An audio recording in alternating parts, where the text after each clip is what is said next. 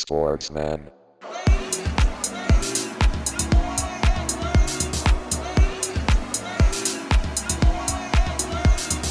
Sportsman.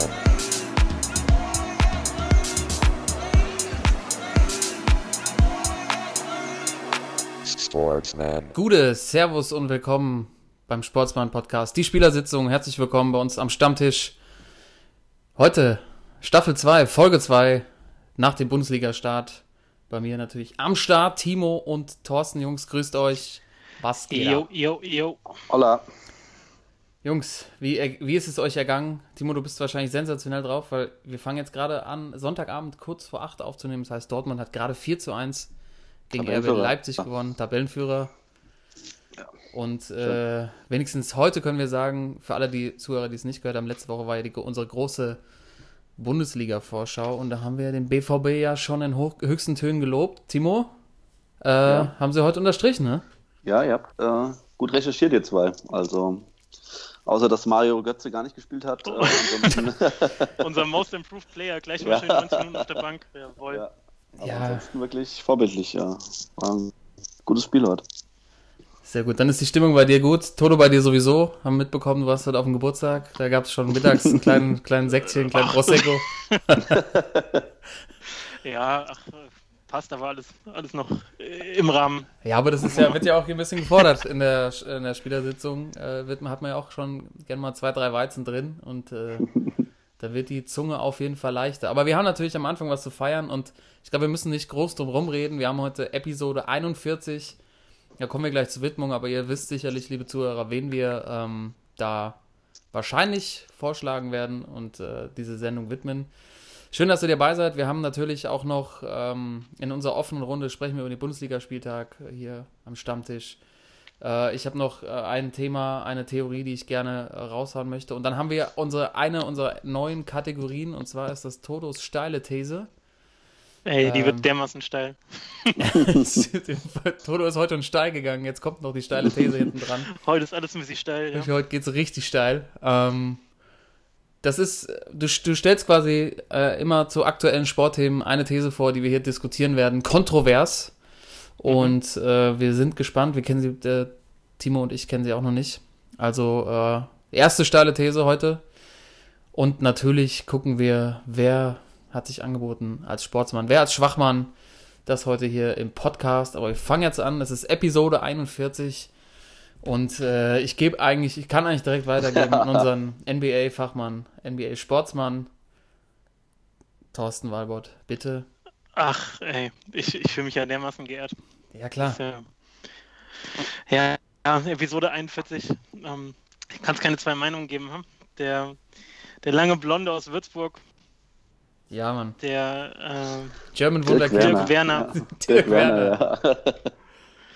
Ja. äh, ähm, ja, DW. äh, was, was soll man groß sagen? Also ich meine, ähm, man kann es jetzt auch so aufziehen, alles, alles aufzählen, was er gerissen hat, äh, ist wahrscheinlich jetzt einfach die Widmung schlechthin. Also keine Ahnung, 30.000 Punkte Club, also wirklich der elitäre Laden, wo irgendwie wie viel sechs Spieler im Moment nur drin sind. Ja. Ähm, krasser Rekord jetzt, 21. Saison mit den Mavs, also komm mal drauf klar, 21 Jahre bei einem Club, also gerade in der NBA, wo jetzt auch äh, Loyalität, sag ich mal, nicht ganz äh, groß geschrieben wird. Ähm, dann der natürlich der Run 2011, also Meister geworden sind, ähm, der es ja auch irgendwie noch besonders anfühlt, nicht nur weil er es äh, gemacht hat, sondern auch weil sie damals ja gegen das Team von den von den Heat angetreten sind, damals mit LeBron, Chris Bosch und Dwayne Wade, äh, einsatz, also die kompletten Playoffs als Außenseiter durch sind, ähm, Kobe gesweept haben in den, in den Conference Semifinals, dann gegen Durant, äh, OKC in den äh, Conference Finals.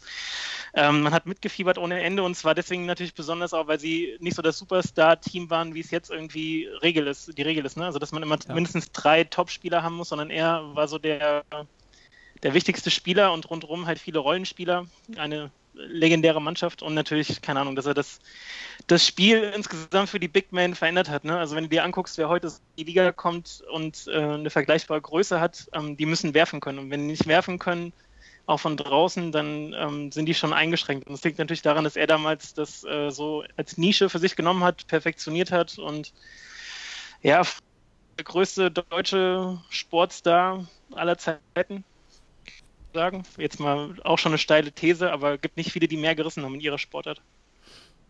Da war ein Fragezeichen dran, wie ich es verstanden habe.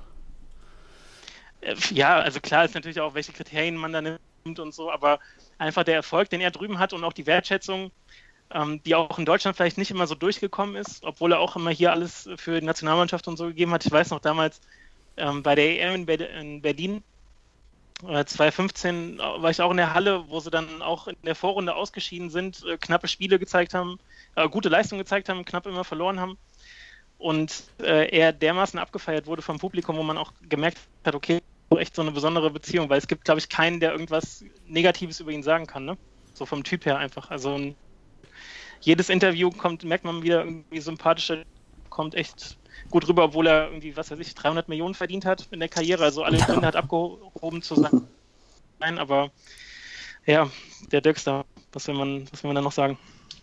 Ja, also ähm, finde ich auch. Also ich finde schon äh, schwer zu vergleichen, dass er der größte aller Zeiten ist, aber zumindest für den Basketball, es gibt ja immer so ein paar Sportarten, ich sag mal, ähm, die auch diese Sportart irgendwie in Deutschland so vorangebracht haben. Also Michael Schumacher vielleicht Formel 1 so ein bisschen, Jan Ulrich damals mit, der, mit dem Radsport ähm, und Nowitzki war halt das was für den Basketball. Also ähm, ich weiß noch genau, als damals äh, das äh, NBA Finals die Meister geworden sind, da habe ich mit, glaube mit 20 Leuten zusammen geguckt, die ich glaube ich vorher nie, da waren die Hälfte der Leute dabei, die sich für, vorher nie für Basketball interessiert haben und durch mhm. diesen Mann einfach äh, dann zum Basketball auch dann immer halt verfolgt haben, wie es bei Nowitzki läuft, ja.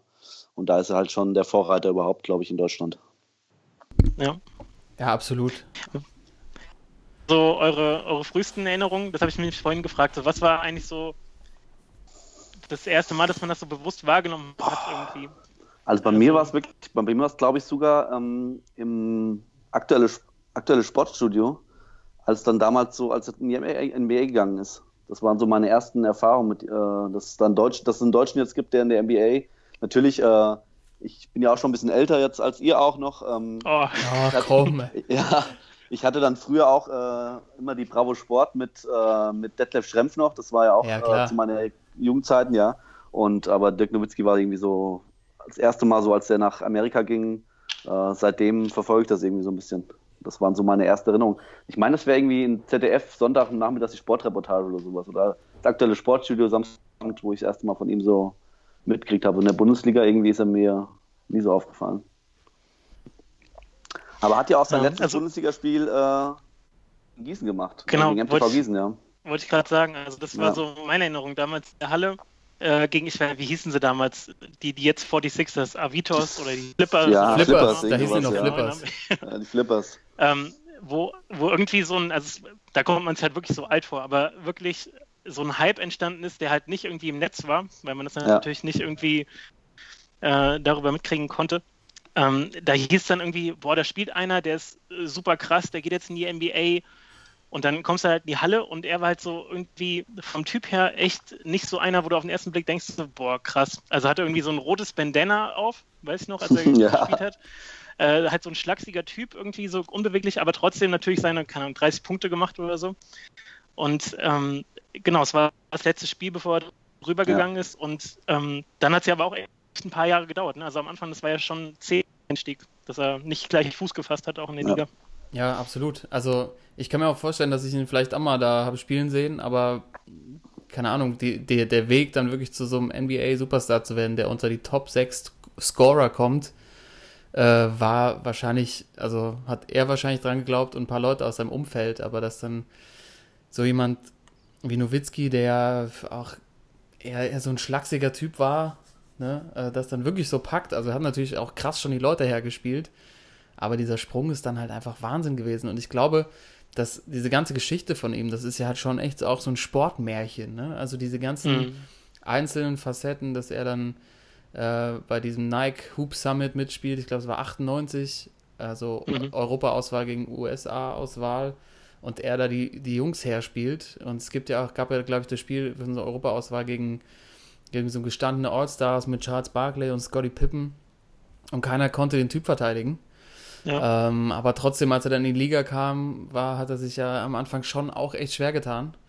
Und äh, da hat sich einfach auch dann der Charakter gezeigt, dass der echt so dran geblieben ist und dafür gekämpft hat. Und dann irgendwann hat er sich innerhalb von, würde ich sagen, sehr zurückblickend drei Jahren auf einmal echt so krass etabliert.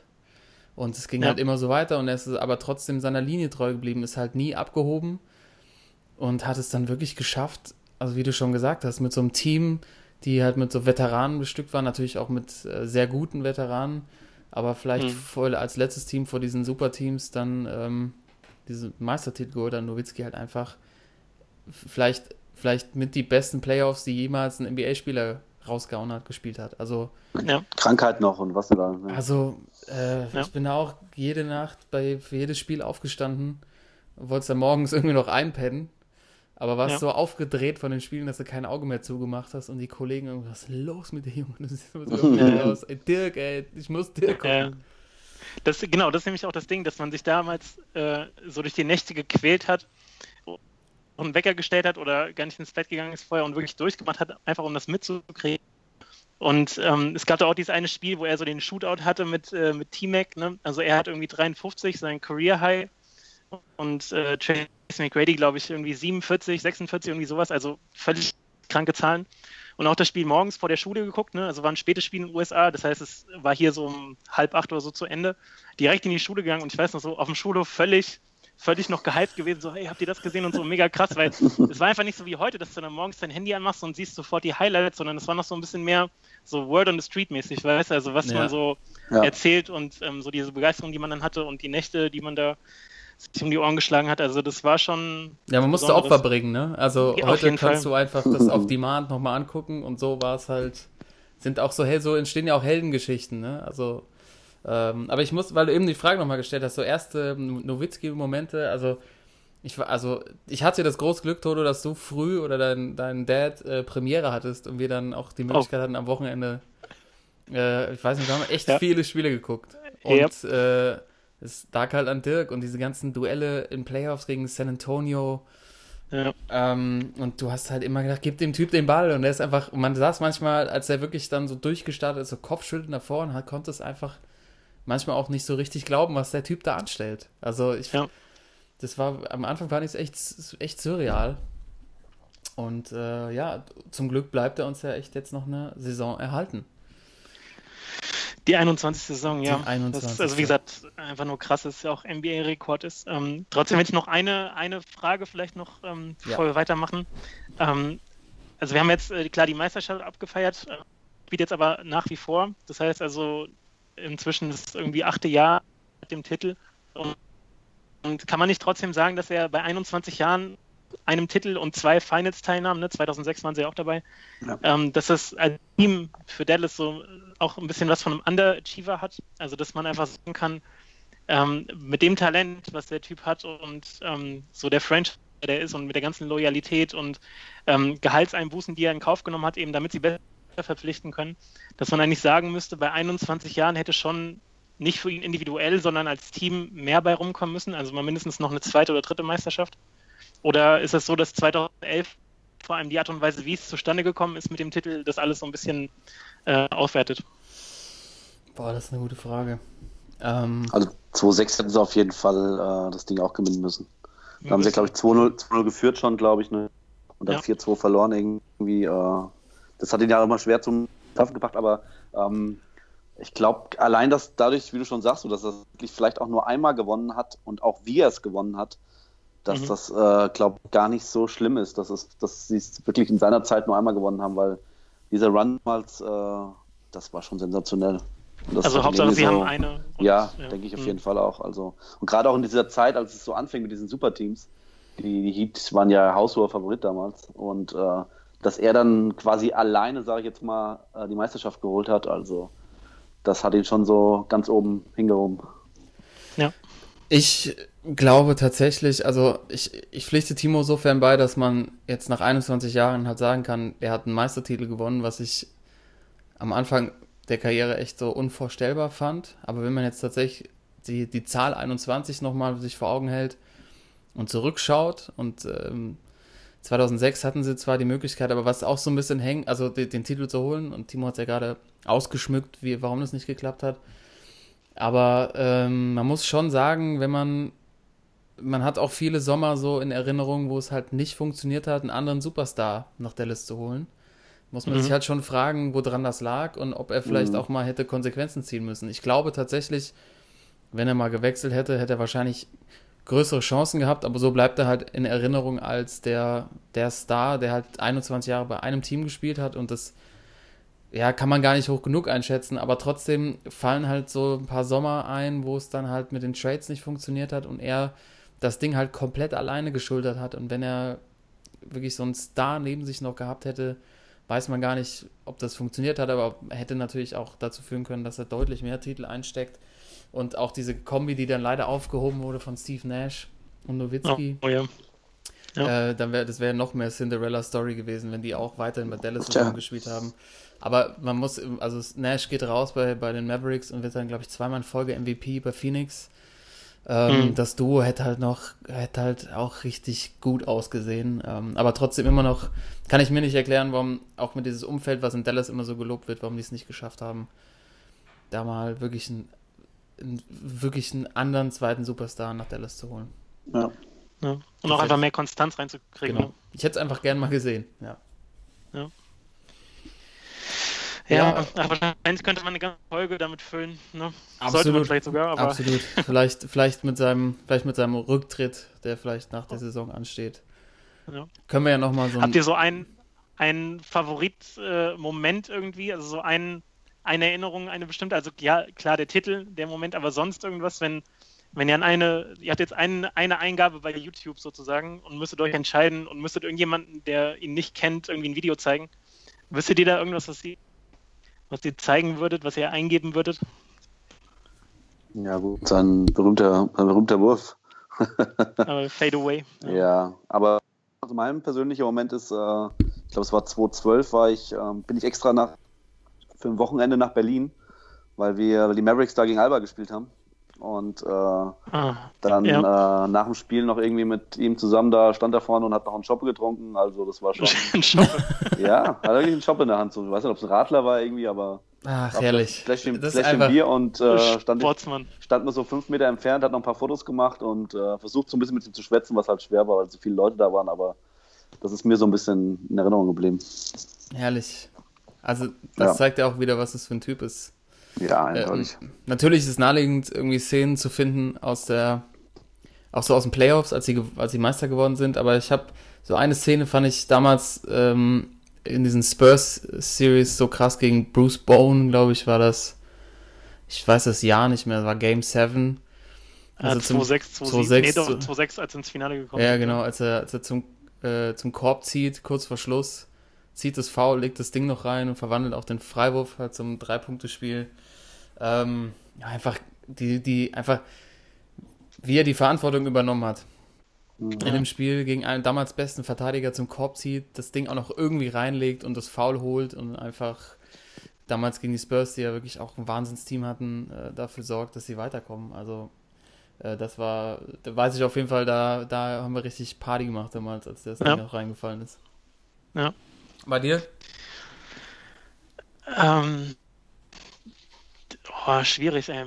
Ähm, ich glaube auch in, in Berlin, ähm, da haben sie, also wie gesagt, bei der EM, letzte Vorrundenspiel gegen Spanien, da haben sie irgendwie mit, äh, mit einem verloren. Und es war wirklich die dritte knappe Niederlage in Folge. Es waren irgendwie fünf, ja, vier Spiele, drei davon echt knapp verloren. Und er ist kurz dann äh, beim Interview irgendwie bei der ARD und kommt dann nochmal zurück auf, ein, auf, äh, auf die Mitte des Spielfeldes und, und verbeugt sich halt irgendwie so rundrum einmal und alle feiern ihn halt ab, obwohl es wie gesagt schon irgendwie so eine halbe, dreiviertel Stunden nach dem Spiel war und alle sind noch da geblieben, weil sie genau wussten, okay, das war jetzt sein letztes Länderspiel. Und äh, musste sich auch zwischendurch dann mal die Tränen aus den Augen wischen, also da, da waren schon so ein bisschen so äh, Goosebumps angesagt, also es war auf jeden Fall krass, ähm, einfach das nochmal so mitzukriegen, auch was, was der hier für die, für die Basketballer, die es ja gerade auch gegenüber dem Fußball nicht mal ganz leicht haben, ähm, so als Randsportart, sag ich mal, was die da an dem, an dem Typen einfach haben, so. Und ähm, ja, sportlich damals, also die Szene habe ich auch immer vor Augen, also was du sagst, ne, gegen die Spurs damals, wie er das Ding reinlegt. Ähm, aber ansonsten, ja, vielleicht dieses 53-Punkte-Spiel, das war einfach zu krass gegen Houston damals so. Hm. Gibt viele, gibt viele gute Erinnerungen. Ja, die, die gibt's und deshalb widmen wir einfach heute die komplette Episode 41, Dirk Nowitzki, dem größten Basketballer aus Deutschland aller Zeiten. Ähm, wir machen weiter, wie eingangs gesagt, mit der Bundesliga, äh, die heute oder jetzt an dem Wochenende wieder angefangen hat. Äh, der erste Spieltag ist durch. Ähm, Timo, du hast wahrscheinlich sehr viel gesehen und mit am meisten von uns. Was sind die ersten Erkenntnisse? Ähm, der Video Videobeweis ist wieder da. er ist wieder da. ja.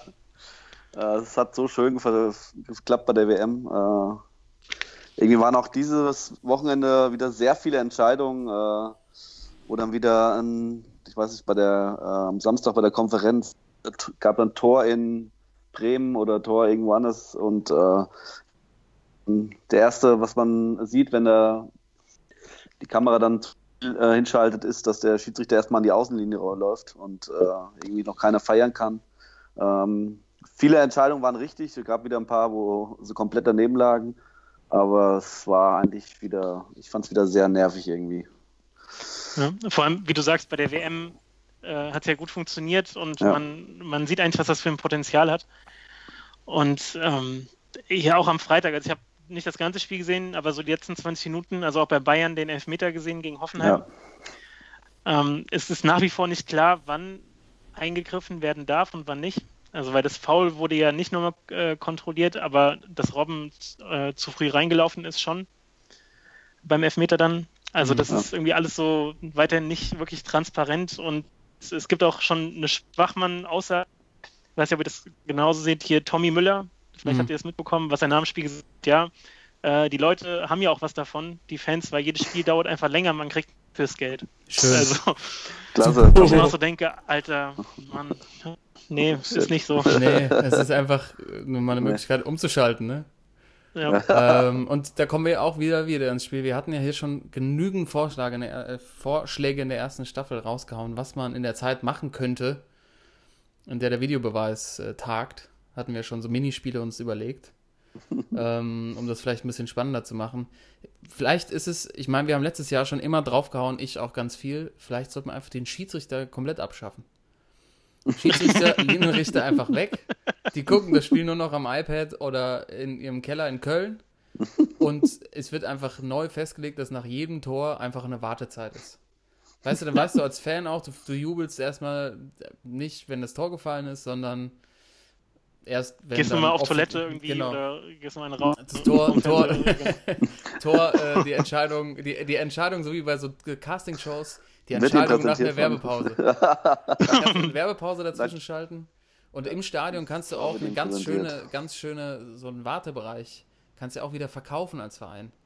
Machst du schöne, so eine Kaffeeecke, so einen Kaffeeshop oder so ein, weißt mit so Stehtischen die Spieler dann gemeinsam hin und dann ist das irgendwie die Chibo, Chibo. Da kann jeder, jeder Verein natürlich irgendwie selber was machen. Ist irgendwie so eine kleine Kneipe an der Seite aufgebaut, da gehen die Spieler hin in den Wartebereich und dann müssen sie halt fünf Minuten warten. Dann ist es halt, dann ähm, macht man, macht man einfach das Beste draus. Vielleicht ist das die Möglichkeit, weil die machen es jetzt seit, versuchen es jetzt seit einem Jahr und kriegen es einfach nicht auf die Kette. Und vielleicht muss einfach dann einfach mal outside the box gedacht werden. Vielleicht ist das eine Möglichkeit. Ja, vielleicht kann man die auch so nennen irgendwie. Ähm, also die Abkürzung ist ja hier war, ne? V-A-R. Mhm. Dann heißt irgendwie die Ecke irgendwie war was oder so. war was? war was. Und äh, da, genau, verkaufst du schön dein, dein Kapu und wartest irgendwie in 10 Minuten, gehst dann ganz entspannt rüber und guckst, ob es ein Tor war oder nicht. Irgendwie. Ja, das stimmt. Oder kannst du so viel machen. Die, die können sich auf so einen Ergometer setzen, kannst ein Zwischeninterview führen. Das kann man richtig äh, ausstaffieren, die Nummer. Man muss sich nur trauen, wahrscheinlich. Ähm, äh, keine Ahnung, warum sie es nicht hinkriegen. Also es ist, es war auf jeden Fall, ich meine, bei dem, bei dem Eröffnungsspiel, äh, dann geht er irgendwie wieder bei Bayern, haben sie jetzt auch so ein Partylicht wie in Wolfsburg beim Tor. Oh, ja. furchtbar. Mein Gott, ey, was ist los mit der Welt? Ähm, Ey, vor allem äh, können wir jetzt mal kurz, äh, dieses äh, Freitagabendspiel war schon wieder so voll die Farce, so weißt du, Bundesliga-Öffnung, es geht wieder los und dann machst du Fernseher an und siehst halt diese ganzen, diese ganzen bekloppten Bayern-Fans, wie sie da ihre, so Ian Robben und so abfeiern und ist einfach völlig uninteressant ist schon, weil du genau weißt, am Ende werden es eh wieder schaukeln, haben besonders dolle gespielt und es ist auch null Stimmung in dem, in dem Laden und hinterher beschwert sich noch so ein Rummeniger, dass die, die Hoffenheimer so hart eingestiegen werden und so und wie kann das denn sein? Boah, und so ein Bela Reti, der wieder drei Flaschen Wein drin hatte, bevor er angefangen hat zu kommentieren, so denkst, hey, nee, irgendwie hat es mich echt nicht so gepackt am Freitagabend. Ja, wenn die Namen aufgesagt und äh, das, das, hilft dann meistens bei ihm schon, ne? Da wird er so ja. taktisch, wird da immer relativ wenig erklärt, aber ja, ich, also dann haben wir noch den Eröffnungsakt gehabt, Max Mutzke im Hawaii-Hemd. ähm, Timo, was sagen wir dazu? Also, oh, es Gott, ging, Gott, haben wir immer die immer erst so ein paar Girls hingestellt, dann gab es ja das, das, Ding mit ähm, Helene Fischer. Helene Fischer. Jetzt gehen sie komplett oh. andere Richtung mit Max Mutzke, so ein ja. so vom Image ja eher so ein, der, so ein Typ, der seinen Weizen zu Hause selber schrotet. Vielleicht stimmt es ja. auch nicht. ähm, der vielleicht auch so ein bisschen von dem Kommerz wieder ablenken soll, aber äh, irgendwie auch, auch der falsche Pick. Hätten sie lieber mal die Rodger Monotons genommen. Rodger Monotons. Oh Oder oh, auch ja. die Amigos. Potsmann-Song. Die Amigos, oh ja. Ja. Die würden zu den Bayern passen, ja. Ja, das, dann kannst du so richtig weiß spielen. Dann nimmst du auch so einen Schlagersänger, machst noch so ein, oder das pure Hit-Medley, das auch immer funktioniert auf allen Disco-Abenden. Und dann hast du, dann ist es, dann wäre es vollkommen gewesen. Ja. Ähm, ja, okay, das Eröffnungsspiel kriegt schon mal keine guten Noten von uns. Ja. Ähm, aber es war auch die Premiere. Vielleicht wird es nächste Woche besser. Was mir aufgefallen ist, und das Thema hatten wir letztes Jahr schon, häufig in der zweiten Liga, jetzt tatsächlich auch in der ersten Liga viel zu sehen, leere Plätze auf den Tribünen. Oh, Berlin am Samstag. Berlin oh, war wenig los. Brutal. Was mich extrem überrascht hat, in Düsseldorf ja. äh, seit ähm, langer Zeit mal wieder in der Bundesliga und beim Eröffnungsspiel, ich meine, klar, sie haben gegen Augsburg gespielt, aber würde man ja ein bisschen mehr Euphorie erwarten. Ganz viele leere Plätze. Ähm, das ist kein gutes Zeichen zum Auftakt, würde ich sagen, für die aktuelle Spielzeit. Ja. Ja. Also gerade in Berlin war es echt sehr auffallend am Samstag. Äh, die eine Seite war, glaube ich, fast komplett leer. Und äh, ja, also natürlich ist äh, Olympiastadion passen natürlich, glaube ich, über 80.000 drauf. Und es waren auch, äh, ich glaube, 53.000 Zuschauer da, aber es sind halt, äh, ja, es sieht halt komisch, komisch aus, aber ähm, man muss halt dazu sagen, es war auch halt härter gegen Nürnberg, ne? Ja, aber also, trotzdem ist es auch ja. das erste Spiel der Saison und wir haben ja das Thema schon öfter gehabt, ein gewisser Fußballverdruss ist auch bei uns deutlich ja. zu merken, jetzt auch wieder beim Eröffnungsspiel. Äh, Toto sagt, er guckt sich die letzten 20 Minuten an. Ähm, das, das sind keine guten Vorzeichen. Natürlich sind wir dran. Wir würden es auch gern von euch hören, liebe Zuhörer. Was denkt ihr denn äh, zum Eröffnungswochenende, wenn ihr uns hört? Lasst uns einfach mal einen Kommentar da.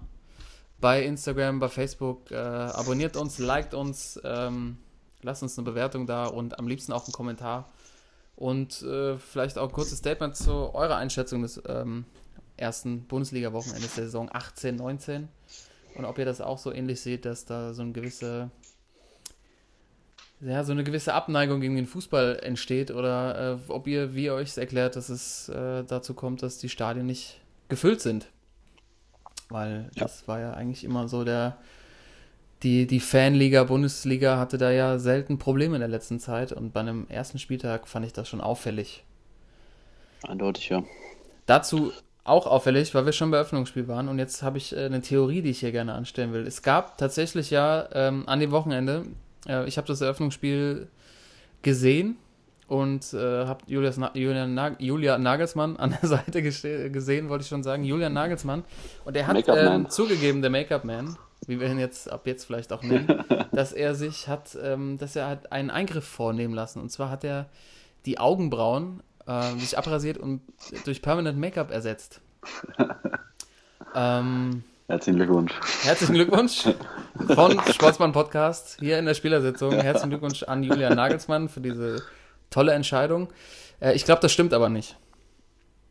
Ich glaube, das, äh, das war gar nicht Julian Nagelsmann, der da an der Seitenlinie stand. Meinst du, der war schon in Leipzig oder was? Ja, das ist nicht Na Julian Nagelsmann. Ähm, der sieht auch anders aus. Ich kann das an zwei Punkten festmachen. Das sind quasi äh, Operationsnarben, die er da hat. Ich, ich weiß nicht, ob ihr euch noch erinnert an den Film Face Off. Ja. Oh ja. Nicolas Cage, Nicolas Cage, Nicolas Cage und John, John Travolta. Äh, das ist Denkst nicht Julian Nagelsmann. Heynckes oder was? Nein, Mehmet Scholl. Mehmet Scholl? Es ist Mehmet Scholl. Jetzt müsst ihr ja mal nur zusammenrechnen. Mehmet Scholl haben wir lange nicht mehr gesehen. Er ist lange nicht mehr in Medien aufgetreten. Ich habe ihn, man hat irgendwie mal ein Statement von ihm gehört, aber zu Gesicht bekommen hat man ihn nicht. Und ich glaube, die Bayern wollen rausfinden, wie Hoffenheim es macht, ähm, langsam zum Bayernjäger zu werden und haben ähm, Julian Nagelsmann gekidnappt. Ich weiß nicht, wo er gerade ist, irgendwo im Bayerischen Wald auf einer Hütte von Uli Hoeneß, denke ich mal. Ja. Und Mehmet Scholl äh, ist als Julian Nagelsmann an die Linie geschickt worden. Wie heißt, wie heißt der Untertitel bei Face Off äh, im Körper des Feindes? Richtig. bitte, bitte, da ist die Lösung. Genau darum geht's. Uli Hoeneß und Kalle Rummenigge haben sich einen perfiden Plan ausgedacht, um man weiß ja auch, dass in Hoffenheim, dass sie technisch ganz weit vorne da, dabei sind, Spieler zu entwickeln. Und so über Mehmet Scholl sind sie jetzt ans Herz an die Mannschaft reingekommen. Meine Absolut logisch. Der, hat, der hatte auch, äh, der hatte ja sein, sein Hemd oben mit so, einer, mit so einer Nadel irgendwie ja. zugemacht, ne? Deswegen, doch. da durfte nichts passieren, weil ähm, ich glaube, es hätte sonst auch irgendwie vielleicht zu Verwirrung, wenn man da irgendwie Einblicke gehabt hätte. Also kann, kann schon was dran sein.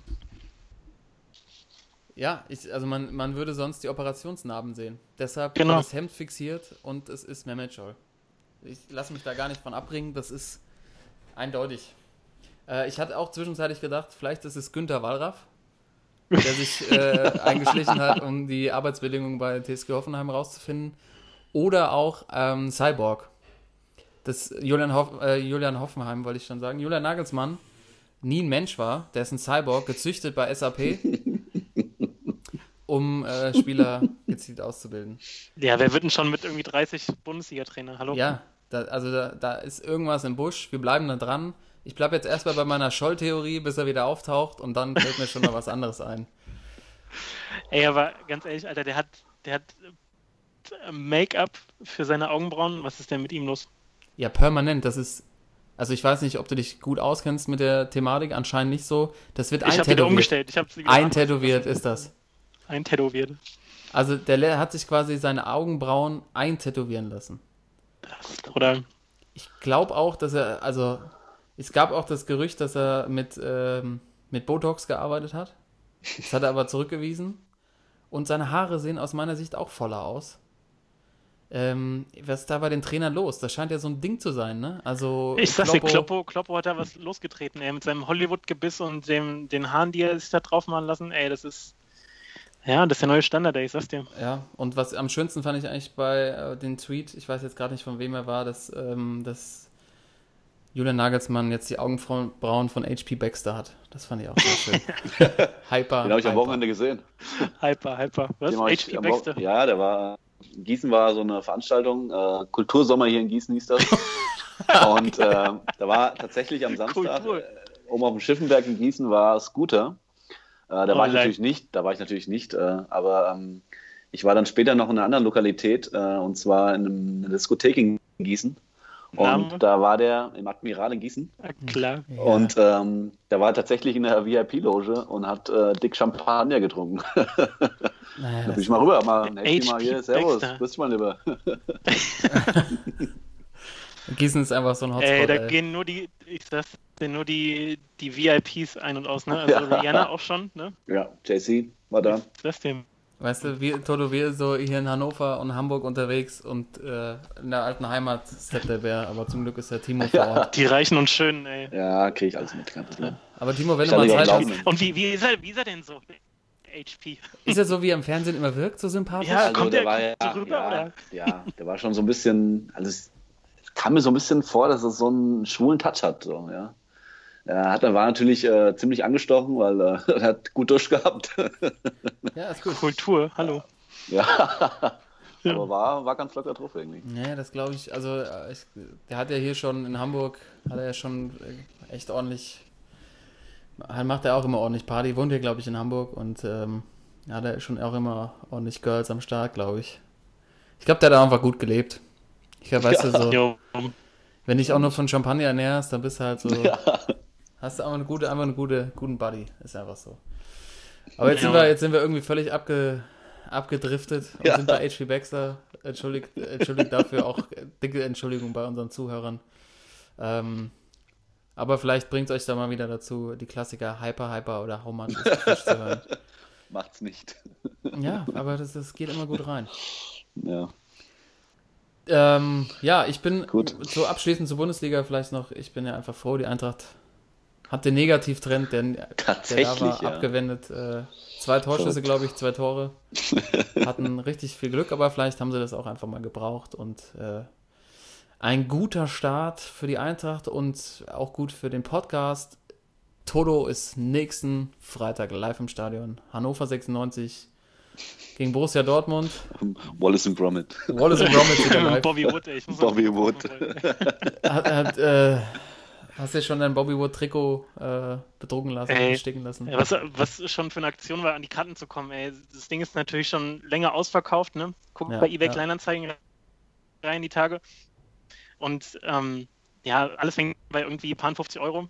Und dann habe ich halt ja, zugeschlagen, muss man jetzt sagen, wirklich für, für den Preis. Aber ich dachte, okay, komm, macht man mal. Und äh, den Kollegen dann irgendwie auf, äh, auf dem Parkplatz getroffen, wo dann auch so Klischee-Nachrichten bekommen hast, von wegen, ey, ich, bin, ich habe schwarzes Hemd an. Und dann fährst du da so auf dem, auf dem Parkplatz mit deinen 110 Tacken für zwei Karten und kaufst dann Tickets und suchst die ganze Zeit irgendwie Rechtschreibfehler. Aber ich habe bisher noch keine gefunden auf den Tickets. Also doch, richtig geschrieben. Ich glaube, äh, das wird schon. Also, Sehr schön. ja, aber ich werde berichten nicht so.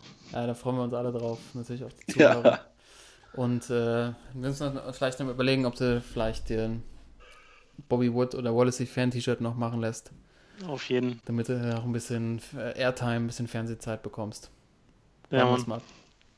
Aber ähm, ja, das waren, glaube ich, so die wichtigsten Punkte zum Bundesliga-Wochenende. BVB ist Tabellenführer, das freut den Timo. Und äh, an der Geschichte um Julian Nagelsmann bleiben wir natürlich dran. Ähm, aber wir müssen natürlich auch nochmal in andere Sportarten gucken und das machen wir jetzt bei den Sportsmännern und Schwachmännern der Woche und starten mit dem Sportsmann der Woche ab dafür. Der Sportsmann der Woche. Es ist mir scheißegal. Aber wie ich hier sehen kann, bleiben wir tatsächlich direkt in der Bundesliga. Thematisch macht das am meisten Sinn. Und bleiben auch wahrscheinlich am besten, Timo, ich hoffe, das ist okay für dich, in Hannover. Ja. Und ähm, vielleicht könnt ihr einfach zusammen, ihr könnt einfach zusammen vortragen. Äh, Ach, du hast ihn auch, Timo? Ja. noch eine. Ja, Cinderella-Story, wenn wir schon beim dir bei Ja. der Cinderella-Story waren. Ich würde sagen, die gehört unserem Vertreter der, der Kreisliga hier. Ja, Timo, eindeutig. du darfst. Ich würde ich würd ihn dir geben, ich nachher noch eine andere lustige Es Story ist habe. einfach Und- viel zu harmonisch heute. Es ist einmal Tür auf, Ja, hier, geh doch gut. vor, bitte. Komm. Okay, dann äh, du ergänzt einfach, ich fange mal an. Genau. Genau, kleine, äh, kleine Feel-Good-Story hier von ähm, Hendrik Weidand, wenn er so ausgesprochen, ich glaube schon, Ja. Weidand, Ja, der Vedant. bei 96 ähm, seine erste Saison hat, überhaupt seine erste Profisaison, 23 Jahre alt und der vor irgendwie fünf Jahren wohl noch in der Kreisliga gekickt hat.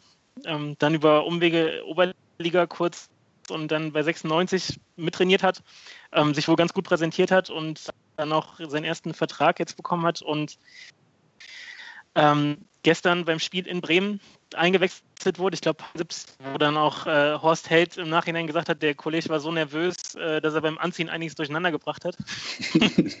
ist aber äh, eingewechselt worden und hat dann einfach mal eiskalt genetzt ähm, zum zwischenzeitlichen 1-0, schön Keeper getunnelt.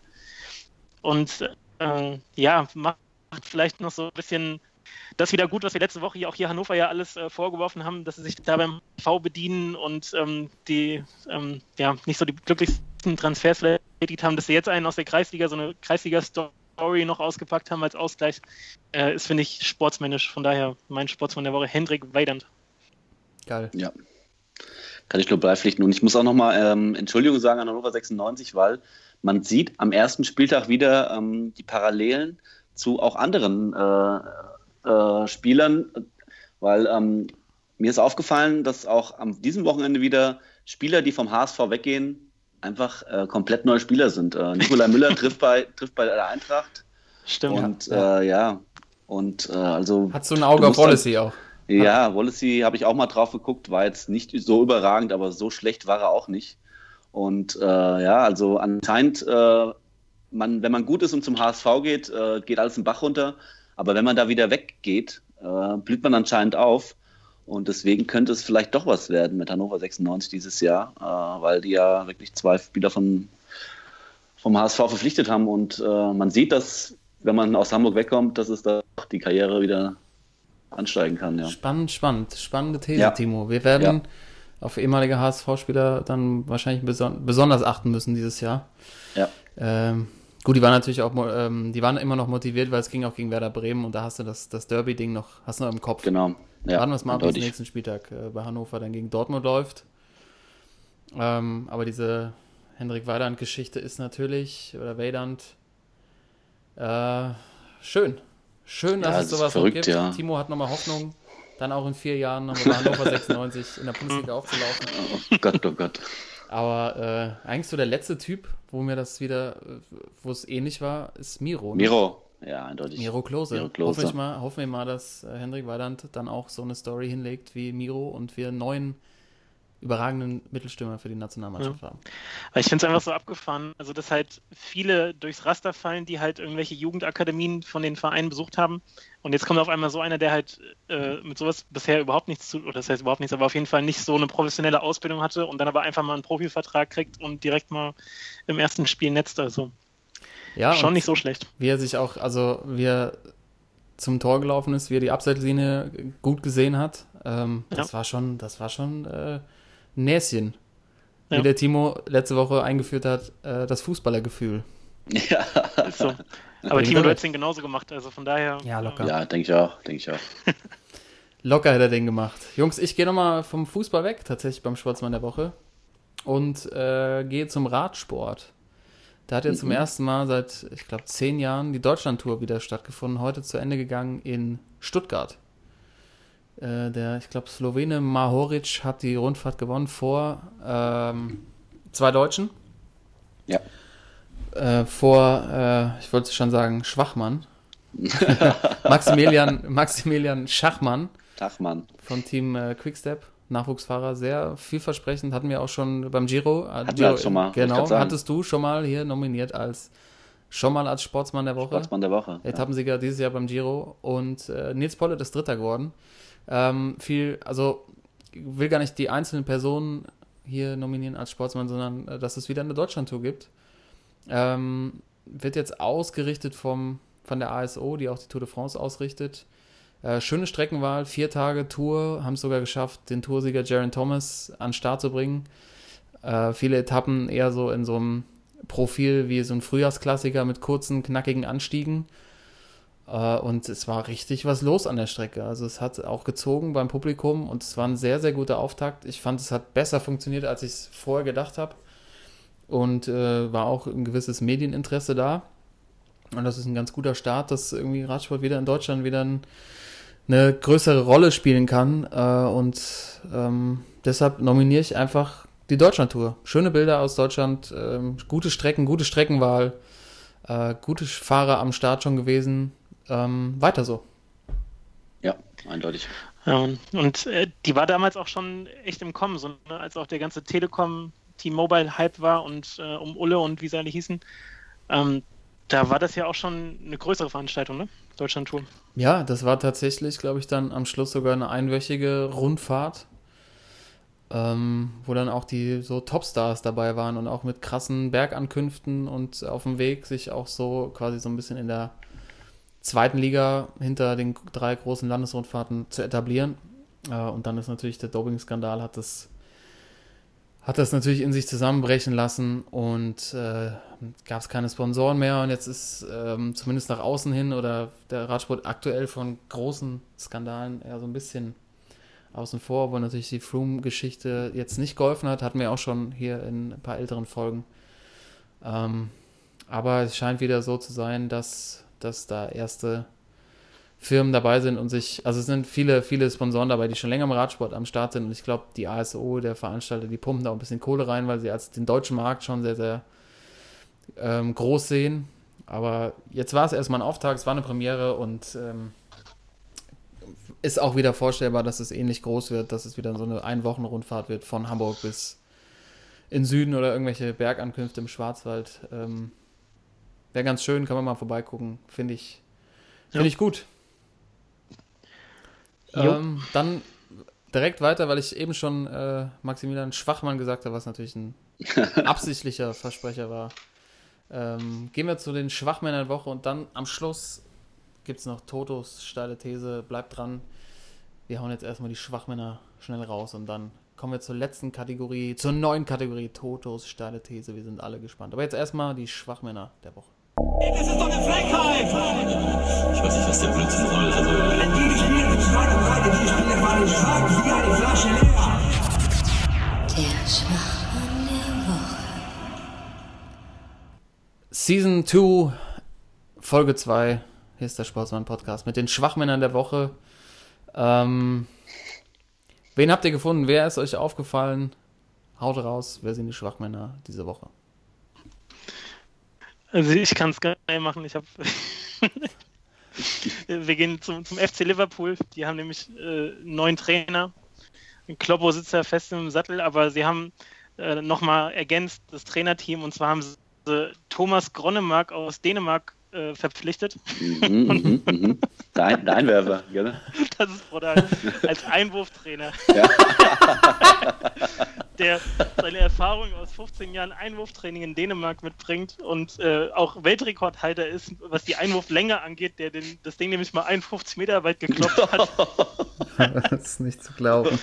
Und äh, da jetzt beim FC Liverpool äh, der Einwurftrainer wahrscheinlich sogar auch noch gutes Geld verdient. Und ich denke mir einfach nur so, du bist ja auf dem Fußballplatz und alles so super professionell und dann steht daneben so ein Thomas Kronnemark und will dir zeigen, wie du richtig einwirfst. Also es wärst du so in der E-Jugend und könntest noch nicht die Beine irgendwie zusammenhalten und springst die ganze Zeit oder so. Falsch, Äh, Schiri, fand falsch. Ich, äh, falsch, nochmal wiederholen, nochmal neu, nee, andere Richtung. Also äh, geht gar nicht. Einwurftrainer, das kommt als nächstes. Ey. ja, das ist der, der Fußball entwickelt sich immer weiter. ne? Aber ein Naja? Nicht zu glauben. Jungs, für den Einwurf nimmt er die Hände. Das ist schon mal ganz wichtig am Anfang. Sie können doch noch den äh, Spieler von, was war das nochmal, Marokko, Iran holen, der den, den Ja. Purzelbaum-Einwurf Oh versucht je. hat. der seinen größten, den größten Moment seiner Karriere äh, hat, irgendwie kurz vor Schluss das Ding reinballern will, ne? Und dann Bei der WM. äh, schon Flickflack reinbringt. Ja. Ja, aber Jungs, denkt mal drüber nach. Äh, wir lachen jetzt drüber, aber wenn du es schaffst, 51 Meter einzuwerfen, dann ist das ein taktisches Mittel, das musst du aus, ausschöpfen. Vor allem bei Klops Folge aus Fußball, da kannst du richtig Meter machen. Das stimmt allerdings. Ja. Ach, 51 Meter, ey. Unglaublich. Ja, schön. Ähm, vielleicht brauchen wir ja auch bald mal einen Einwurftrainer. Das, äh, ich ich komme nicht drauf klar. Timo, mach mal weiter mit deinem Schwachmann. Ja. Äh, bei mir geht es ins Boxen. Oh Und, ja. Äh, ja, es gab ja schon äh, wirklich äh, viele Skandale. Ich erinnere an äh, 97, als äh, Oliver McCall damals gegen Lennox Lewis äh, einen Nervenzusammenbruch hatte und irgendwie wein, weinend sich umgedreht hat und der Kampf dann abgebrochen wurde. Oder, Ich will nicht. äh, oder Wie ist der? 19... Oliver McCall war das damals gegen Lennox Lewis. Ähm, fünfte Runde, auf einmal an- fängt er an zu heulen und äh, dreht dem Lennox Lewis den Rücken zu. Und äh, Lennox Lewis äh, schlägt ihn halt auf, auf den Rücken die ganze Zeit und der verteidigt sich nicht mehr und der Kampf muss abgebrochen werden. Weltmeisterschaftskampf sogar. Oh, leid. Timo, die Szene musst du auf Facebook posten. Die müssen ja, unsere kann ich gerne machen. Zuhörer Aber bitte sehen. Mache ich auf jeden Fall. Oder am 93 gab es ja auch äh, Weltmeister Riddick Bowe damals gegen Evander Holyfield, als in Las Vegas im Caesars, Caesars Palace ähm, auf einmal ein Paraglider im Ring landet. Und und natürlich unvergessen äh, der Orbis von Mike Tyson damals gegen Holyfield, äh, 97. Ähm, wie stand so schön jetzt hier in der Überschrift, das Profiboxen ist um eine Kuriosität, Kuriosität reicher. Und zwar gab es jetzt einen Kampf ähm, zwischen einem, den unbesiegbaren, äh, unbesiegten bisher Nigerianer Efe Ajakba und meinem Schwachmann der Woche, dem Amerikaner Curtis Harper. Ähm, die waren in Minneapolis zum Schwergewichtskampf äh, angesetzt und über sechs Runden gehen. Ähm, alles ganz normal. Ringrichter bittet sie beide in den Ring und beide geben sich die Hände, gehen in die Ecke und äh, der Dong ertönt. Und was macht natürlich äh, Curtis Harper? Er steigt aus dem Ring und geht einfach in die Kabine. Was? ähm, im Nachhinein- anders überlegt, oder? ja, im Nachhinein kam raus, dass er anscheinend mit seiner Bezahlung nicht verst- einverstanden war und deswegen einfach, bevor der Kampf anfängt oder nach einer Sekunde aus dem Ring geht und die Kabine und der Kampf nicht stattfindet. Und somit äh, steht er nun im Guinness-Buch der Rekorde als der kürzeste Boxkampf aller Zeiten. Und wahrscheinlich auch einer der kuriosesten Fights aller Zeiten. Ich glaube, der hat einfach vergessen, dass er noch ein Herd anhat oder so. Das Video ist echt, also das, das denkt man. Ich habe das Video mir angeguckt und ähm, die stehen wirklich da. Der Ringrichter gibt noch die letzten Kommandos und der sieht wirklich aus, als wenn es jetzt gleich losgeht. Und dann äh, ertönt der Gong und äh, er einfach aus dem Ring raus. Die Zuschauer fangen natürlich an zu buhen und äh, kommt auch nicht mehr zurück. und der Nigerianer steht im Ring und weiß nicht, was er machen soll. Und dann äh, Kampf abgebrochen und äh, der andere Boxer zum Sieger erklärt. Aber Äh, okay, das wäre jetzt meine Frage gewesen. Ist der dann als Sieger erklärt worden, der Genau, im Ring stehen geblieben ja. ist? ja, Ich denke, der hat eine Wette platziert gehabt auf den Nigerianer. Deshalb ist er rausgegangen und dann war die Bezahlung natürlich auch wieder gut. Ja. Aber- Aber ein bisschen ähm, über seine Bezahlung, die soll im kleinen zehn, äh, fünfstelligen Bereich gewesen sein. Ähm, deswegen, Ja gut, die kannst du bei Tipico mal schnell hochschrauben, wenn du auf, den, auf der Gegner setzt. aber wie gesagt, das Boxen ist um eine Kuriosität reicher. Das Habe ich auch noch nie, noch nie gesehen. Nee. Aber Timo, jetzt die Frage an dich. Du bist ja großer Wrestling-Fan. Wäre es nicht witzig gewesen, wenn die, wie beim Wrestling, bis in die Katakomben so verfolgt hätten? Hinterher und dann in der Kabine weitergeboxt. Ja, klar. hätten. Ja. Dann, das wäre, das ist dann Ja. die nächste Stufe. Schick, schreibst du mal, wie immer, schreibst du dem, äh, Michael Buffer at äh, boxen.com. Ja. richtig, schreib mal bitte Mail, schlag das mal vor. Ähm, äh, ja, verrückt. ja, Timo, schön, dass du die Geschichte äh, rausgepickt hast für uns. Äh, schöne, schöne Story. Ich äh, bin so ein bisschen reserviert, weil ich habe jetzt bei den Schwachmännern, äh, weiß ich nicht, in welche Richtung das geht. Es geht um so ein bisschen, wisst ihr, ich bin Sympathisant der Gunners. Äh, Mhm. Arsene Wenger ist weg, trotzdem ja irgendwie eine Legende als Trainer. Und ähm, ich hab, bin über einen Tweet gestolpert von BBC News Africa. Ähm, Arsene Wenger ist ausgezeichnet worden äh, in Liberia, also äh, in äh, nee, Libyen. George von, Weah. Von George Weah. Ja. George Weah hat ihm eine, eine äh, Auszeichnung äh, überreicht. ist er Präsident eigentlich? Das ist eine gute Frage. Er war doch, glaube ich, mal, er war doch, glaube ich, war glaub ich, mal irgendwie zu Kandidat da. Als Präsident. Ich, äh, Das ist ich eine- recherchiere. Ich recherchiere. Das ist eine gute Frage. Ich bin jetzt erstmal, es ging also äh, erstmal zweitrangig um George Weah. Also George Weah wurde ja damals von Arsene Wenger zum AS Monaco geholt. Mhm. Und er ist tatsächlich der 25 Präsident Liberias. Ja, so, jetzt haben er, wir es ja. jetzt haben wir es eingeordnet. Mhm. Also der ehemalige, ich glaube sogar auch Weltfußballer, Weltfußballer, ja. wurde ähm, von Arsene Wenger zum AS Monaco geholt, Ende der 90er und hat jetzt Arsene Wenger eine Medaille überreicht. Ich glaube, so eine der höchsten Auszeichnungen Liberias. Mir ging es aber eher um den Tweet, in dem drin steht, Arsenal's ex-coach Arsene Wenger finally wins a medal thanks to Liberia's President George Weah. ähm, ist natürlich die Frage, also äh, ich, Wenger war, glaube ich, 22 Jahre Trainer bei Arsenal, hat tatsächlich, am Ende muss man leider festhalten, ich glaube, einen Meistertitel geholt und ich glaube zwei oder drei Pokalsiege und kriegt jetzt von BBC News Africa das über, über den Schädel gezogen, dass äh, er quasi von einem Ex-Spieler, der jetzt Präsident in Liberia ist, so lange warten musste, bis er mal eine, sich eine Medaille umhängen darf. Ist das, äh, ist das Majestäts, Majestätsbeleidigung oder ähm, ist da irgendwie auch so viel Wahrheit dran, ähm, dass man sagen kann, vielleicht ist der Tweet auch witzig und es ist dann doch eher ein Sportsmann. Also ich bin ja auch Arsenal-Sympathisant, genau wie du. Oder Timo, du wahrscheinlich auch noch aus Ja, den, aus den Zeiten, Fall. dass sie damals gespielt haben hier. ja. Äh, und wenn man jetzt nochmal so die letzten fünf, sechs Jahre zurückblickt und auch sieht, wie sich äh, schon so Stimmung gegen Wenger breit gemacht hat, er sich aber trotzdem ja echt gehalten hat auf seinem Posten und ähm, sie auch nicht mehr gut gespielt haben und äh, es eigentlich schon überfällig war mit seinem Rücktritt, würde ich eher als sportsmännisch einordnen, weil äh, es kam einfach eine Zeit, die er insgesamt hatte, zu wenig bei rum. So, und der Hype war einfach zu groß. So, dass er, er hat damals diese besondere Saison, ne, wo sie einmal ungeschlagen äh, durch die ganze Liga gegangen sind. Aber Äh, ja, finde ich, find ich eher witzig, den Tweet. Der ist eher gut. Also böse, aber gut. Böse, aber Ja. gut. Ja. Würde ich auch so. Würde ich auch so. Das heißt, ich habe diese Woche zwei Sportsmänner. Oder einfach kein Schwachmann. Weil ich Kein bleib, Schwachmann, nämlich, sehen ich bleib, ich bleib bei der, bei der Deutschland-Tour und äh, lass, die, lass die Retourkutsche von BBC. Ja. Lass ich einfach mal stecken. Ich wollte es einfach mal hier Ja. erwähnen und äh, mit euch diskutieren. Das waren unsere Schwachmänner der Woche für diese Woche. Ähm, und jetzt tatsächlich eine neue Kategorie, eine schnelle Kategorie. Totos steile These. Darf ich vorher noch was? Ja, klar. Ich hätte noch Timo. was. Ja, bitte. Ich hätte wieder die, die Diskussion, äh, Sports oder Schwachmann. Auch nochmal. Oh, noch Ja. ein. Ich habe noch einen. Und zwar geht es um ähm, den Formel 1-Fahrer Kimi Räikkönen, Da ist der, man. ähm, Da ist man. ja, der jetzt dann seine Biografie rausgebracht hat mit dem Titel Der unbekannte Kimi Räikkönen. ähm, Schizo. ähm, ab.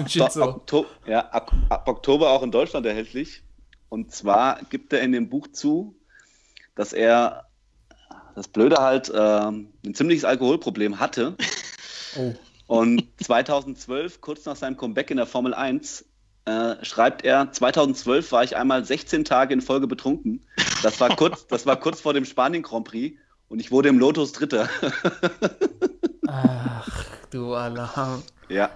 Dann kommen noch so, ähm, so Sachen wie, äh, es hat meiner Karriere nicht geschadet. Ich habe eben immer auch für alle anderen getrunken.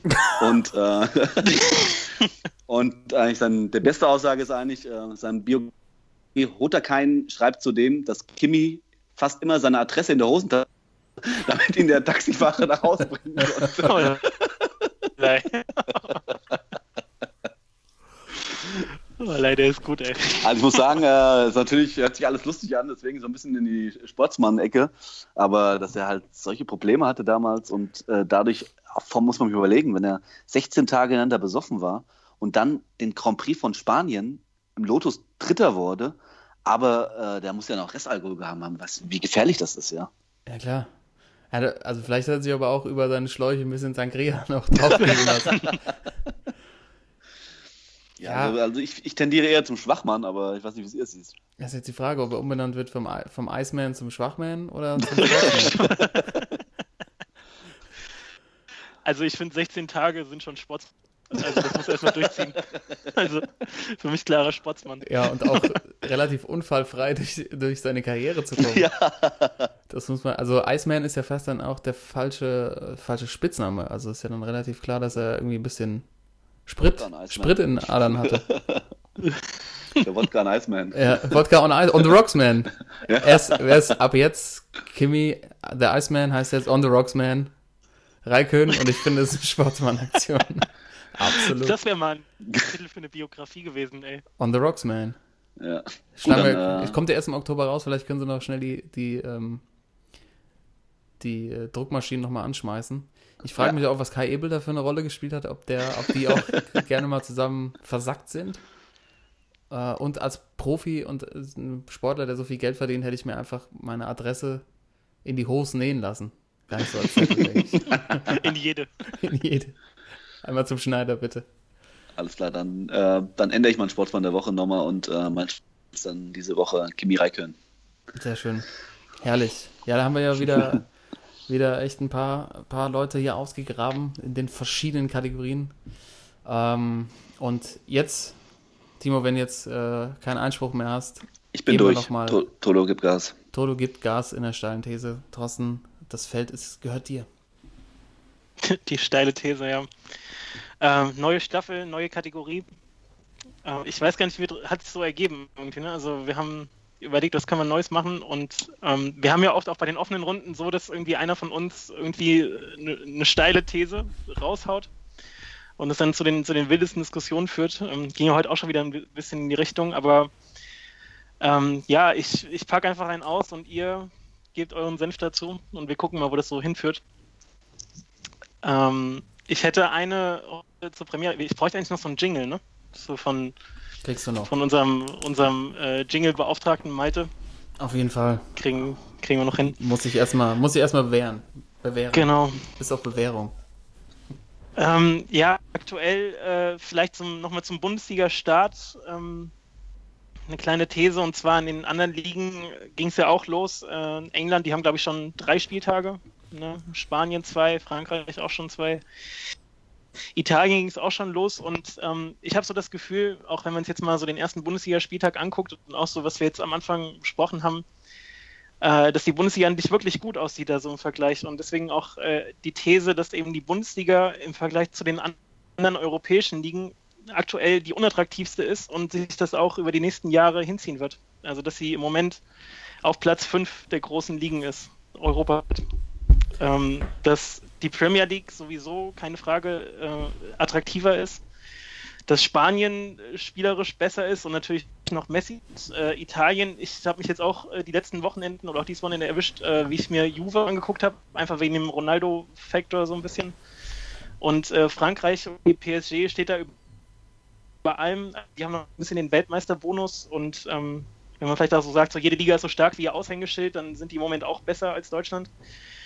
Und ja, wir hatten es ja schon gesagt, so die Stadien sind nicht voll, jetzt schon am ersten Spieltag, um, viele leere Plätze. Und äh, was jetzt auch im Transferfenster aufgefallen ist, dass eben keine Topspieler irgendwie in die Bundesliga kommen. Also wenn jetzt Dortmund wirklich eine der besten Mannschaften der letzten Jahre auf Stürmersuche ist und dann ist jetzt auf einmal so ein äh, Alcacer von, von Barca soll jetzt so der Königstransfer sein. Ähm, das ist so ein bisschen bezeichnend, dass da vielleicht auch mit dem Geld zu sehr geknausert wird. So, vielleicht liegt es auch an diesem ganzen 5 plus 1 Thema, dass es einfach unattraktiv ist, dann auch im, im internationalen Vergleich, sage ich mal. Aber wenn sich da nichts irgendwie von Grunde auf ändert, dann hat die Bundesliga, glaube ich, die nächsten Jahre echt ähm, Stand im Vergleich zu den anderen Ligen. Hui. Hui. Steiles Ding. Steiles Ding. Ähm, Timo, du, du, bist, du bist gänzlich ruhig? Da Ja, kommt gar bin, nichts? Äh, nee, ich bin bist geschockt? Nee, geschockt nicht, aber ähm, also ich äh, sehe das auf jeden Fall auch, dass dort Deutschland äh, gerade auch durch äh, natürlich Nationalmannschaft das Aushängeschild und auch die, das Abschneiden der deutschen Clubs letztes Jahr äh, so langsam ein bisschen an Kredit verliert im europäischen, der europäischen Rangliste. Ähm, ich bin aber mal gespannt, wie es, äh, also ich, man kann es, glaube ich, erst bewerten, wenn die Saison so ein bisschen reingefunden hat. Natürlich war jetzt so ein bisschen der Stolperstart äh, in der Bundesliga, wo es nicht so attraktive Spiele waren. Ähm, das ist der erste Spieltag und äh, ich bin halt sehr, sehr, sehr, sehr gespannt, wie sich die deutschen Clubs dieses Jahr in Europa etablieren oder wie es da läuft. Äh, also hatte ich sie, glaube ich, ja mal als äh, Schwachmann der Woche sogar äh, nach dem Abschneiden der Deutschen. Äh, und ich bin halt gespannt, ob, äh, ja, ob es neben Bayern vielleicht noch eine Mannschaft gibt, die vielleicht mal ein bisschen weiterkommt. Äh, gab jetzt ja schon öfters äh, Ansagen auch von, ich weiß, Rudi Völler, glaube ich, von Leverkusen hat rausgehauen, dass Leverkusen da in der Wettbewerb in Europa League ganz weit kommen will. Und äh, ja, ich bin mal gespannt. Ähm, aber ich sehe das auch, wie Toto schon sagt, so ein bisschen äh, auf jeden Fall so einen leichten Abwärtstrend. Da hast du schon recht. Genau, also das Ding ist äh, so, du hast irgendwie Samstagnachmittag ähm, oder keine Ahnung, Samstagabend hast irgendwie äh, The Zone, äh, wir sind ja alle The Zone Fanboys, hast irgendwie das Paket äh, am Start und kannst dir aussuchen. So, ich gucke jetzt zwei Stunden Fußball. Guckst du Premier League, guckst du Spanien, guckst du Italien, Frankreich oder Bundesliga? Und Bundesliga jetzt wirklich ohne diesen, ohne die Fanbrille, sondern du hast einfach Bock auf guten Fußball. Da würde ich im Moment, glaube ich, alle vier anderen Ligen vorziehen. Und ich glaube, es gibt auch keinen großen Grund, optimistischer zu sein, was so äh, Abschneiden in Europa angeht. Ähm, ich glaube auch eher, dass das noch zunehmen wird, dass da die anderen äh, Nationen eher noch einen Schritt weiter sind und ähm, dass sich da wirklich, ähm, ja, auch wie du sagst, so mit Spiegelbild Nationalmannschaft, dass sich das in den letzten Jahren zwar alles äh, gut präsentiert hat, aber die nächsten Jahre wirklich schwer werden könnten. Und dieses Jahr sowieso auch schon. Ja, ich sehe das, äh, die Entwicklung haben wir ja hier auch schon häufig besprochen. Äh, Ich versuche auch gerade so ein bisschen zu ergründen. Ähm, und ich muss dir leider auch in gewisser Weise auch recht geben. Also ich glaube, die Premier League ist tatsächlich äh, schwer einzuholen, einfach auch aus finanziellen Mitteln, genauso wie die, die spanische La Liga, ähm, wo einfach tatsächlich aber auch dann im Endeffekt auch ein attraktiverer Fußball gespielt wird, mehr auf Ballbesitz. Deutschland ist halt, haben wir ja schon besprochen, viel dieser Umschaltfußball. Ähm, der, der gespielt wird in den Vereinen. Ähm, viele, wenige Mannschaften wollen Ball haben. Das führt natürlich nicht dazu, dass ein Spiel attraktiv wird. Italien, weiß ich nicht, ob ich das unterstreichen würde. Ich glaube, das Gesamtniveau ist da schon noch schlechter als in Deutschland. Es gab jetzt diesen Ronaldo-Königstransfer. Wenn man den aber genauer durchleuchtet, muss man eben auch sagen, der ist vielleicht auch deshalb nur zustande gekommen, weil Ronaldo, was man ja häufig auch vergisst, in Spanien halt diese Steuerproblematik hatte. Und ich glaube, in Italien ganz guten Deal ausgehandelt hat, dass da er ein bisschen in Ruhe gelassen wird. Äh, ich meine, sonst ist in Italien jetzt auch von den Transfers nicht so viel passiert. Das war ja einfach der einzig große vielleicht dieses Jahr. Und ich würde zum Beispiel die Bayern immer noch besser als Juve sehen, zum Beispiel. Also wenn ich die Top-Mannschaften vergleichen würde und dann auch nach unten gucke, äh, glaube ich. Ja. Sehe ich, okay. ich sehe die Bayern immer noch vor Juve. Also, oder vielleicht auf Augenhöhe, aber wenn man das so eins zu eins vergleicht, ähm, habe ich, also es könnte, es könnte vielleicht, es könnte vielleicht äh, kippen, aber wenn ich jetzt die Entscheidung hätte, Bundesliga oder Serie A, würde ich zurzeit noch eher Bundesliga gucken. Ähm, anderes, anderes Thema ist Frankreich. Äh, Frankreich habe ich, finde ich deshalb so spannend, weil die es einfach, äh, hat man jetzt auch in der Nationalmannschaft gesehen, so viele spannende Spiele aus der Jugend wieder rauskriegen, mhm. so krasse mhm. Jugendarbeit machen, dass in Deutschland ja auch ganz viele äh, Bundesliga-Vereine französische Nachwuchsspieler kaufen und ja. äh, in ihre Startelf stellen und das vielleicht auch ein bisschen das Problem der Liga so ähm, darstellt. Wir haben letzte Woche in der Vorschau viel über Leverkusen gesprochen. Die Mannschaft finden wir deshalb, glaube ich, auch so geil, weil die eben diese super Nachwuchskicker drin hat, wie Havertz, wie Brandt, ähm, die einfach Spaß machen und die eine Chance bekommen. Ich meine, Brandt hat auch in den letzten Jahren nicht immer gute Spiele gemacht, aber man hat ihm einfach auch das zugetraut. Und das fehlt einfach vielen Vereinen, die halt vor allen Dingen immer gegen diese äh, für, für, diese 40 Punkte spielen, die setzen halt lieber auf irgendwelche international etablierten Spieler aus anderen Ligen. Ähm, also da muss die Eintracht ja leider auch dazu zählen, leihen dann lieber irgendwelche Spieler von Real Madrid 2 aus, als dann Jungs aus dem Nachwuchsbereich eine Chance zu geben. Die landen dann woanders. Luca Waldschmidt, äh, Ayman Barkok jetzt bei Fortuna. Also natürlich sind das nicht die überragenden Spieler, aber die kriegen auch nicht wirklich die Chance und glaube ich, dass relativ viele Vereine so denken. Deshalb Hannover haben wir letzte Woche angesprochen, fand ich ja gut, dass Waldemar Anton zum Beispiel da Kapitän geworden ist, mit 22, glaube ich, der ja auch so aus der eigenen Jugend kommt. Und ich glaube, das ist aktuell auch mit der 50 plus 1 Regel, wird es erstmal so sein, dass es keine Königstransfers mehr gibt. Und ich glaube, die Bundesliga-Vereine müssen einfach, den, weil die Jugendabteilungen sind ja saustark, mehr den Nachwuchsspielern eine Chance geben. Und ähm, ich glaube, dann kann das auch wieder eine spannende Liga werden, wenn da Spieler nachkommen, also neue Stars geboren werden, neue Helden, die in der Liga Fuß fassen.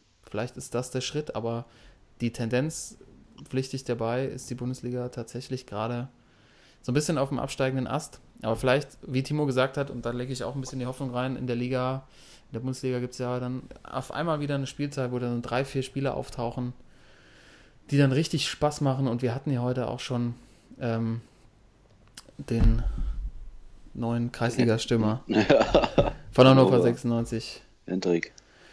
Hendrik Weidand. Äh, das sind ja dann so Sachen, was einem wieder positiv stimmen, aber ähm, die These ist steil, aber ist auch berechtigt.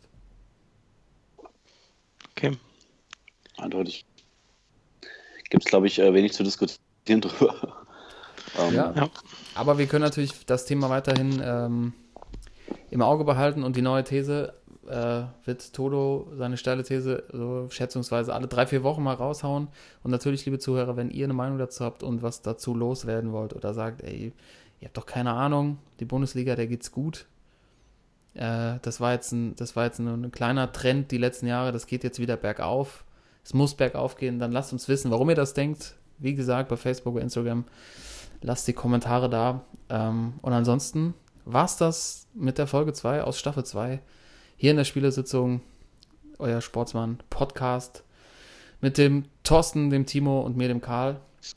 Äh, Jungs, vielen Dank mal wieder für diese Runde hier am Sonntagabend. Ihr hört uns wieder in der Woche. Schön, dass ihr dabei seid.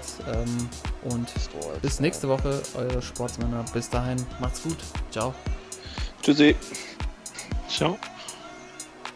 Sportsman.